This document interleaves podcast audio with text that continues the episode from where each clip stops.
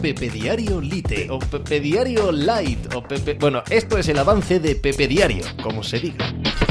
Hola, ¿qué tal? Hoy estamos a miércoles 24 de mayo del año 2023. Los actos y el momento de los actos, para que sean válidos, sobre todo si son revolucionarios, deben tener consecuencias. Debe haber una relación directa entre lo que sucede y lo que te puede pasar si haces tal cosa para que esto tenga cierto valor. Si son inocuos, acaban convirtiéndose en absolutamente nada. Tenemos el peligro esta semana en España de tener una sobrereacción, un sobrecalentamiento desde las instituciones y desde los comités que deben gestionar el asunto Vinicius de, de quitar, de despojar de sentido a lo que es, para mi gusto, un momento revolucionario en nuestro fútbol y que ha de ser tratado con enorme frialdad, insisto, desde las instituciones para que cobren sentido.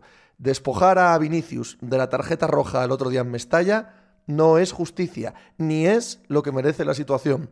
Eh, detener a, justo ayer por la mañana, al alba, a los que colgaron un muñeco emulando a Vinicius de un puente, justo el día en el que estalla todo eh, por los aires, tampoco es, tampoco es de recibo. Lo estamos haciendo francamente mal, lo cual no es ninguna sorpresa. Eh, de eso y del resto de la actualidad del deporte hablamos hoy como cada día en Pepe Diario. Vamos, hay que andar.